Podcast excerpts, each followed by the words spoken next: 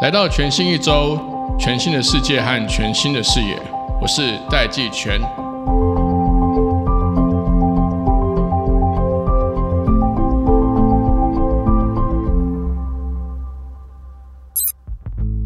各位听众朋友，大家好，我是戴季全，欢迎回到全新一周。岁末将近啊，今天这集啊，我们还是特别特别特别邀请到我们的 AI 大神简立峰立峰老师。来跟大家分享一下最近 Google 出的 Gemini 新的 AI 和 ChatGPT 的这个大战呢，到底是怎么样发展的？后面有哪些可能性呢？他其中提到了一个点，是我自己觉得非常有感，而且画面感非常强烈，就是说整个 AI 的这个征战跟这个竞争呢，从武器的军备竞赛完全升级到集团和生态系的竞争。我们来听听看立峰怎么说。那除了这个之外呢？立峰也跟大家分享了 HAI，就是边缘 AI，包含 AI 手机、AI PC、AI notebook 的发展。那最后呢，立峰也跟我们一起总结了二零二四年他观察明年一整年可能会有的 AI 趋势跟科技趋势会是什么。我们一起来听。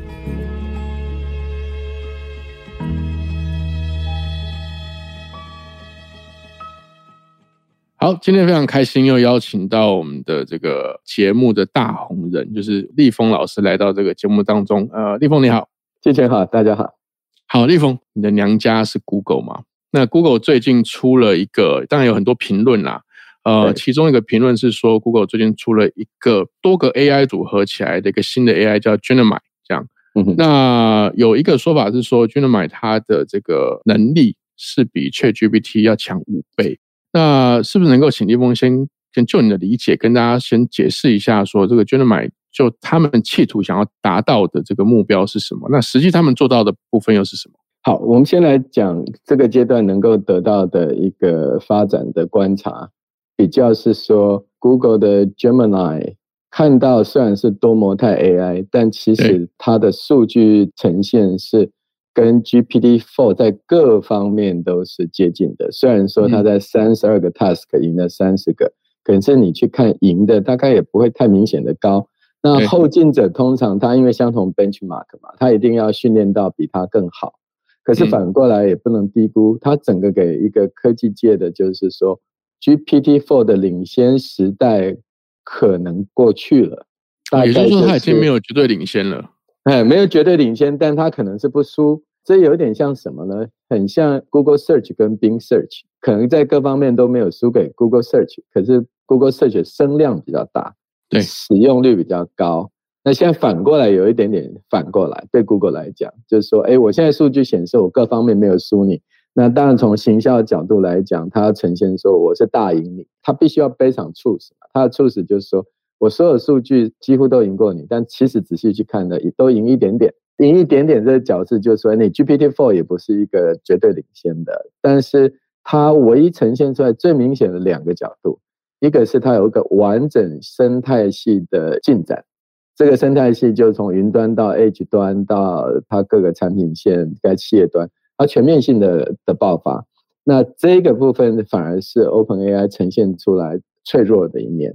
嗯啊，Open AI 大概就比一个模型，比一个生成式 AI 的看起来的技术，可是现在这个战争已经来到完整的生态系。那这个完整生态系呈现出 Open AI 要准备更多的子弹，因为 Google 叫板的是多模态 AI，虽然在 Demo 的时候看起来很酷，好像来到一个新的时代，我们还不用这么快速去这样想，是因为。等到用到再说嘛，哈，嗯嗯嗯。可是他给的 Open AI，就是说，我现在投下来的东西，如果你要跟我竞争，你再准备十倍的钱吧。哎，立峰，我我讲我的理解，你看对不对？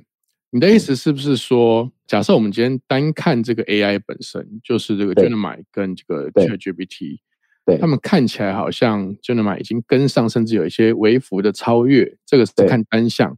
可是 Google 跟 OpenAI 最大的差异，其实是在 Google 它有各式各样的产品跟用户数，比如说它有它的 Search Engine，它有它的 Google Drive，还有它的呃，甚至 Android 的这个这个大的这个平台，这些东西都是它 Pixel 跑了那个 Narrow 的版本嘛，哈，它 Gemini 它有一个 Narrow 版，它现在告诉我我有一个 Ultra 在等你的 GPT Five 嘛，但其实最可怕的地方是，呃，它是一个完整的生态系的产品，比如说它在 Pixel 可以呈现 Nano，那 OpenAI 就没有这个部分嘛，哈。那它可以从它的 productivity tool 去赚钱，去回收。OpenAI 并没有这样东西。对啊。那如果你去用它的 Gemini 的 Pro 在 Bard 上的话，它呈现一个跟 Search Engine 的结合哦。他会告诉你有些比较实事议题或即时性的资讯哦。他会告诉你他查 Search 给你 reference 哦。那 OpenAI 就单独就不行了，ChatGPT。所以其实真要观察了，反而是不是站在 Google 角度？观察在这一个 ChatGPT 的领先跟 OpenAI 整个企业组织呃到达一个挑战，这个挑战就是说一个月前呈现的呃 Sam Altman 的离开又回来，这整个问题发生的等于说 OpenAI 有很大的企业经营压力，嗯嗯，而且这些全线备战，他可能是手上有一把很厉害很厉害的武器，可是他没有全面战争的这个资源跟准备，对。所以应该这象征的是微软快要 OpenAI 的时间不远了。嗯嗯，也就是说，可能 OpenAI 必须要结合微软的商业能力跟它的这个这个生态系，对生态系，它才有机会跟 Google 这整个生态系一波。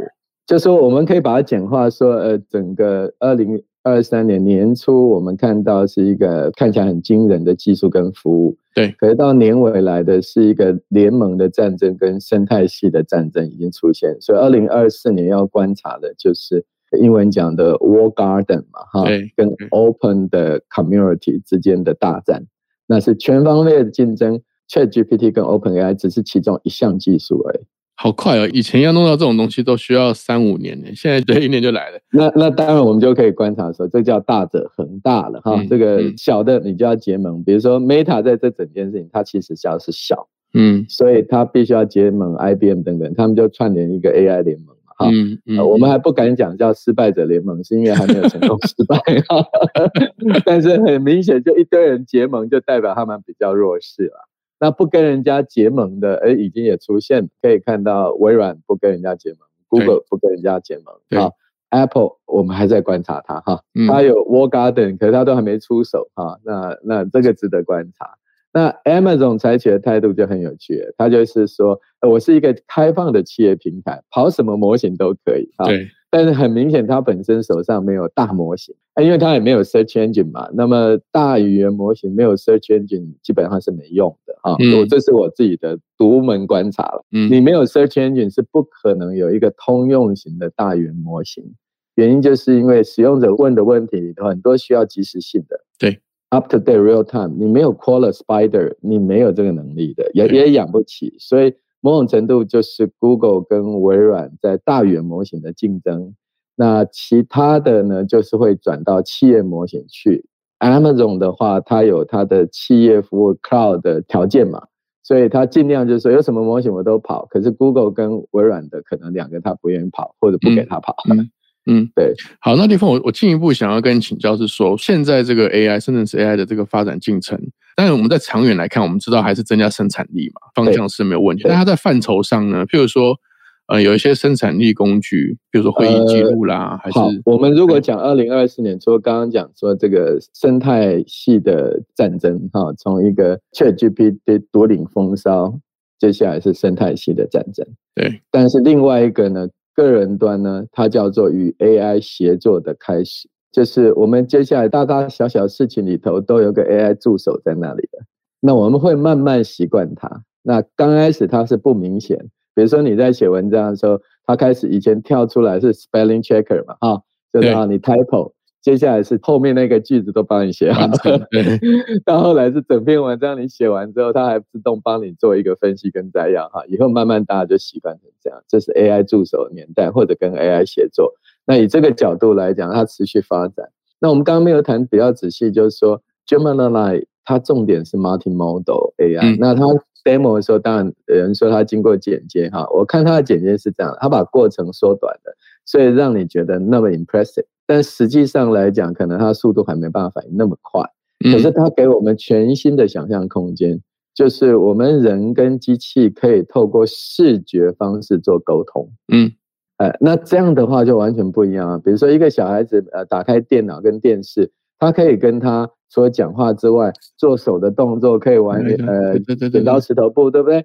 之后呢，他你开始写作业，他还可以直接就告诉你说，你第几行第几个字要改一改。嗯嗯嗯嗯嗯。呃，那这个对于台湾的产业影响就非常大了，因为我们都是以制造业为主，所以我们需要经过视觉的沟通，听觉跟文字式的沟通呢，比较是在手机跟呃电脑前面。但是当你是视觉式的沟通呢，就进入制造业的工厂的第一线。比如说，你一个徒弟就可以把这个现在电路板修不好嘛，就把它呈现到电脑前面，电脑就告诉你说，哦，第几排 第几个，你可以再检查一下。这个当然是跟认知跟那个儿童发展有关啦。就他们那个理论有把学习分成几种类型嘛，有一种是逻辑跟文字的学习嘛，而有些是视觉记忆跟图形思考的这个逻辑嘛，也就是说。其实呈现上的技术上跟应用面上，就是刚刚立峰讲的，它不再是线性的文字的东西，它是可以用图像来做沟通跟生成嘛。而且这个生成也不是只是说你透过下一些语言指令，它把一些图凑一凑出来，而是它直接先去分析你给它的图。去训练说这些相关的图里面，对，所以以后他可以帮你带小孩哦，不骗你哦，你就把那个 电脑打开之后，camera 一直拍着，之后小孩子就在那边做作业，之后聊聊天、唱唱歌，他会告诉你说你作业哪里可以参考哪个东西。哎，可是立峰，我问你，那譬如说像特斯拉，它的辅助驾驶啊，它还没办法做到全自动驾，它的辅助驾驶前几年有个讨论是说，因为它用光打很贵，就是它用雷达很贵，所以它是用镜头去照那个。画面去分析它的这个画面组成嘛？对，那特斯拉使用的这个画面分析，那这跟这个 j u n 买的这个呃，它叫多模态的概念是第一个，它是生成式 AI 哈，你特斯拉那个是分析式 AI 啊。那生成式 AI 是说我收你的讯号呢，包括你的声音、影像、图片、文字同时进来，嗯，那就跟我们一个人很像。我突然命令你，但事实上我有手势，对不对？对，或者说你突然看到一个是车祸，那车祸当然是一个影像进来。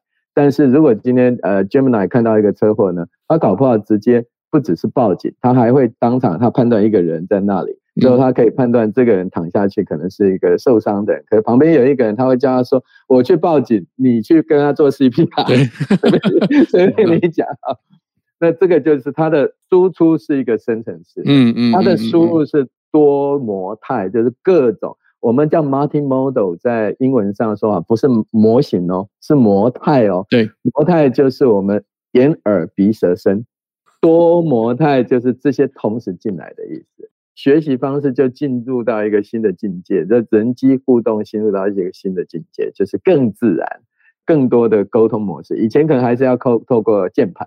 那这个新的沟通模式就是透过你电脑你看到的、你听到的，可是真的有这么厉害吗？我有点怀疑哈。嗯，我觉得还没那么到。可是光他现在展示的，我觉得是在特定应用场景，比如说幼儿教育，它就产生很惊人的影响。那另外一个很制式的环境里头，比如说工厂，它也产生惊人的影响。那你有另外一个问题要谈 Edge AI，打通一个 Edge AI 的新的境界，所以。对，这这个的确是我接下来正要谈的。没，但我原本没想到的是它竟然是打通的，因为 H A I 现在的客观上面看起来状态是说，因为这个 A I 晶片它的能力越来越强，所以可以把 A I 的一些模型做一些缩小或干嘛，它可以放到 H 端，就是说它可以在 Client 端直接对。但是呢，问题在这，Client 端对 Consumer 有什么价值？我反正云端都可以 access 到，我为什么要变一个缩小在 Client，对不对？那只是做晶片的这黄仁勋有动机哈，对，那华硕有动机，但消费者动机在哪里？对不对？消费者动机在哪里？那你唯一能说服他的消费者动机，就是说当不联网的时候，他还可以用。可是多数的时候，我们在手机不联网情境很少，除了汽车，所以你汽车 Edge AI 很合理，对不对？嗯嗯。但是呢，手机的 Edge AI，PC 的 Edge AI，嗯，不是很合理。但是呢，你跟他讲说各自保护，哎，他觉得有道理。有一点道理，可是这个有跟没有之间呢，有道理而已，他没有感动，没有硬需求，一定要产生一个硬需求。我们判断那个是 AI assistant，AI 助理，还 是回到助理多模态的 AI 助理啊，在你手机上养小鬼。因为我们去年我跟立峰在聊的时候，你讲的养小鬼是在云端上养小鬼嘛？对对对对对，现在是现在是养在养在手机里嘛？养在手机其实养在云端也可以啦，只是唯一就是说小鬼它才有感觉啊。那如果不是小鬼，它没有感觉，因为你说语音辨识，它本来就可以语音辨识。那我买一个很贵的 AI 手机之后，还是语音辨识，这有什么意义呢？那指纹辨识我本来就可以啦。那其实就是养一个个人的守护神啊，就是说它这个助理概念啊。那只是说它离线当然可能是一个状况，可是但当然包含像隐私啦，就是说因为它的资料，像 Google，它最近也在提说，它之后的 Google Map 可以让用户去选择你的个人资料是不是存在你的 device 上面，不是不是丢回 cloud 上。消费者手机端真的比较难说服人家是一个 AI phone。原因是这样子，就是说，呃，所有东西 cloud 都基本上都做得到，没有什么不行。唯一当然就是说，cloud 端这是第一次希望你做在 edge 端。对，原来的 cloud 端呢，他觉得它可以 affordable，所以他认为你 edge 有没有无所谓。但现在你你如果去看 Google 微软了，他非常希望你是在手机端跑，用黄仁勋手机的机器，不要用我云端的 GPU。是不是因为耗电跟那个成本问题？成本太高，所以这是第一次靠业者跟 Edge 业者携手可以合作的啊。OK，但是消费者没敢动，对不对？没关系，反正我卖的时候，我晶片已经把它放进去，大大润把你放进去了，先放都没得选的。对对啊，对啊，就有点像五 G 手机。其实现在新的手机都是五 G 手机啦。虽然大家四 G 不卖，或者让四 G 变很慢，你知道买五 G 吗？对，反正成本上负荷得了。只是说，因为它跑 AI 手机，它的耗电量会很高。当然，对个人来说不会有太明显差别啦。只是说，因为你全部都跑到云端跑，因为像光是今年的数字来看，光是 OpenAI 的 server，它的耗电量就跟我们台积电一样。没错，所以很可怕的。那如果这些服务啊，后来到进展到 Enterprise 端，Adobe Salesforce 大家都在跑的时候，这个 Power Consumption 很惊人啊，而且成本也很惊人。因为这些，比如说 Productivity Tool，微软的或 Google 的，它可能也没有能多收多少钱，可是要增加非常多的成本，对不对？所以他就会想出 Edge 端这边来 promote 了，因为它需要。Client Server 架构来降低它成本，每一台手机变成 Peer to Peer，你懂我意思吗？这是 P to P 的概念，帮 Google 省钱，帮微软省钱。那大家一起来喊 AI PC，一起来喊 AI Phone，所以我会认为明年下半年 AI PC、AI Phone 会起来，不是消费者要的，是这个云端业者希望发生。供给创造需求嘛，其实刚刚讲那个 HAI，它还会出现在譬如说。呃，现在已经够多的这个摄影镜头上嘛？啊，对，所以我们这样如果这题目来来到 A 级 AI 的时候，它会先从 AI PC、AI Phone，可是你会不会很有感觉？你感觉用到跟云云差不多，差不多，但是你就会来到，比如说脚踏车开始可以声控，可以做一些哎有趣的结合，跟 video 做结合，最后运动器材也都可以开始。所以呢，万物联网的那个样子会慢慢出现，那这对台湾来讲就很有价值。我们真正讲物联网，物联网，哎，这一次又有一点点机会。别人因为晶片都出来了嘛，那卖不出去的晶片，它都得降价。不知道，反正 我懂，我懂。那台湾就是做各种 device，大大小小 device，那这个就会变成开始可以做生成式 AI 的应用场景出现的。那对台湾来讲，就是一个绝佳的机会。那制造业里头的很多的生产线，它也需要 Edge AI，就是物联网的逻辑。这个会有一个像是 AI device 的物种大爆发嘛？就是说，是不是这些 device 都好用不一定，但总之晶片就到处放，到处放。呃，它最主要来自晶片会变得廉价跟便宜。嗯，而且 RAM 会变很多，所以你看卖 RAM 的这几天都大爆发了，那个价钱都大爆发。因为生成式 AI 的最重要的，除了用 GPU，就是用 Memory。对对，这两个都大爆发，反正大家就先用再说，先放再说，先卖再说。那台湾做 Device 的厂商，不管什么样 Device，它多一个 Story 可以讲，叫生成式 AI，所以生成式 AI 还是会爆发一些产业的的新机会。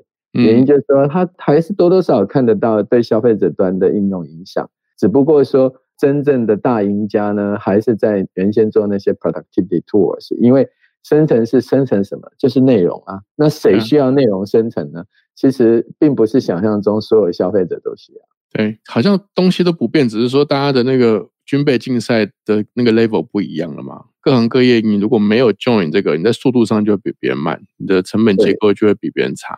新应用、新商模还想象不出来，嗯，但是在旧的服务的升级上头，诶，已经是蓄势待发。如果我不跟上的话，我的客户跑走了；我不跟上的话，我的竞争力没了。这是不同角度，但是光是这种不同角度，还是可以创造一波新的经济机会、成长。对，经济成长，还有一些应该还是会，应该还有一些洗牌的一些效应啊。其实光是看这些大的软体公司，像呃 Google 啦。微软啊，Amazon 啊，甚至还没出手的 Apple，他们就会创造很多不同的这个市场的这个新的。而且工程师、软体工程师在开发用这些生成式 AI 工具这件事情的影响已经全面性的已经出现了。嗯，原因就是说，呃，原来我们开发工具呢，就不管是什么样的 developer tool，呃，很多时候工程师自己还是去 GitHub 找东西嘛，对不对？对。现在去 GitHub 找那件事情，变成他跟你做 recommendation。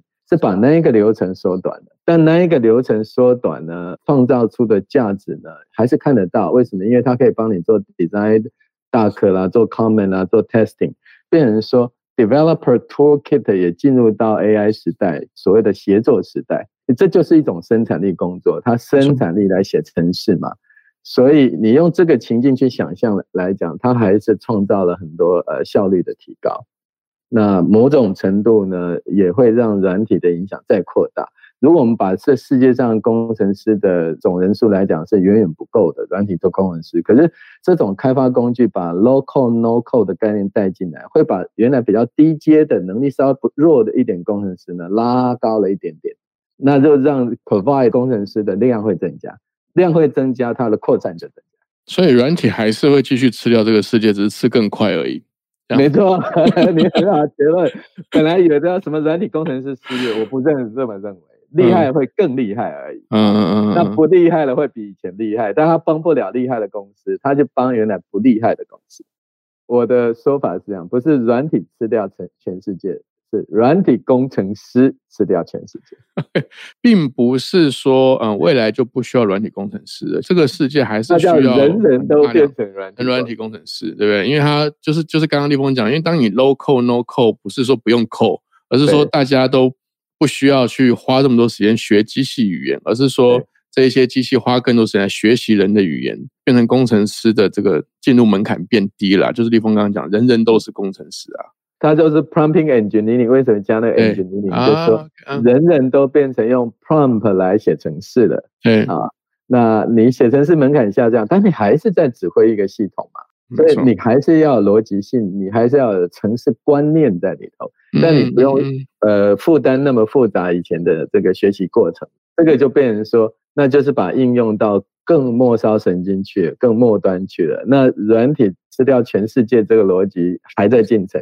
可是他把软体工程师的破变大，我懂，加速去吃掉全世界。但是立峰，这个 pump 要怎么学啊？呃，pump 就是任务导向，你一定要有一件事情，你想要去优化去解决它。那 pump 只是用你的自然语言跟机器去对话。可是慢慢你就会发现说，哦，语言模型它其实慢慢是变形的，它只是一种呃人机界面中的呃语言沟通的那一部分叫语言模型。剩下一大堆 tool library 资料库什么，它都自动归队，它给你串接在一起。所以你用自然语言去发动，把资料库调出来；你用自然语言发动去把什么呃什么程式工具把它调出来。所以呢，语言模型以后就是那一个呃语言界面而已，有点像 Gemini Pro 一出来之后，它现在有一个 tool 叫 LangChain，LangChain 是可以跟搜索引擎跟资料库可以串接，可以接收语言模型。当输入来命令它，这种托圈立刻就串起来了。所以其实明年要观察不是一个语言模型，是这个语言模型所连接出来的所有开发工具。哇，这真的太酷了！太快又太酷了。对啊，太快又太酷。其实立峰已经把明年要注意的趋势，我觉得都讲完了。差不多。呃，如果有的话，第一个就是 AI 写作哈，我们个人有一个 AI 协作的新的经验了。另外。这些巨头们呢，呃，这个继续打下去，但是这个打下去是打所谓的集团战争的，哈，不是单兵作战，它是一个生态战。另外呢，在技术面可以观察多模态的影响，它应该是在早期阶段，可是它创造出了可能空间，不是只是对话问问题而已，它是把我们人类视觉呃影响的啊可以做的事情呢，又推到一个新的地方。那最后一个没有讲的就是。法律嘛，安全嘛，这就可以慢慢来了。反正反正通常都是社会走在政府前面嘛。那对台湾有值得注意的就是 A 级 AI 哈，边缘 AI 发动的越早，那对台湾的产业的提升。就越快，因为台湾产业都属于 边缘产业。我知道自行车啦，讲除了半导体晶片制造之外啦，其他的都是边缘的。反而台湾有，对，反而台湾有这个机会，可以透过就利用这个边缘或边陲的优势啦，来去发展这些新的可能性。好，非常谢谢立峰在跟大家呃做这么详尽跟前瞻的这个说明跟揭示。谢谢立峰，谢谢季全，谢谢大家。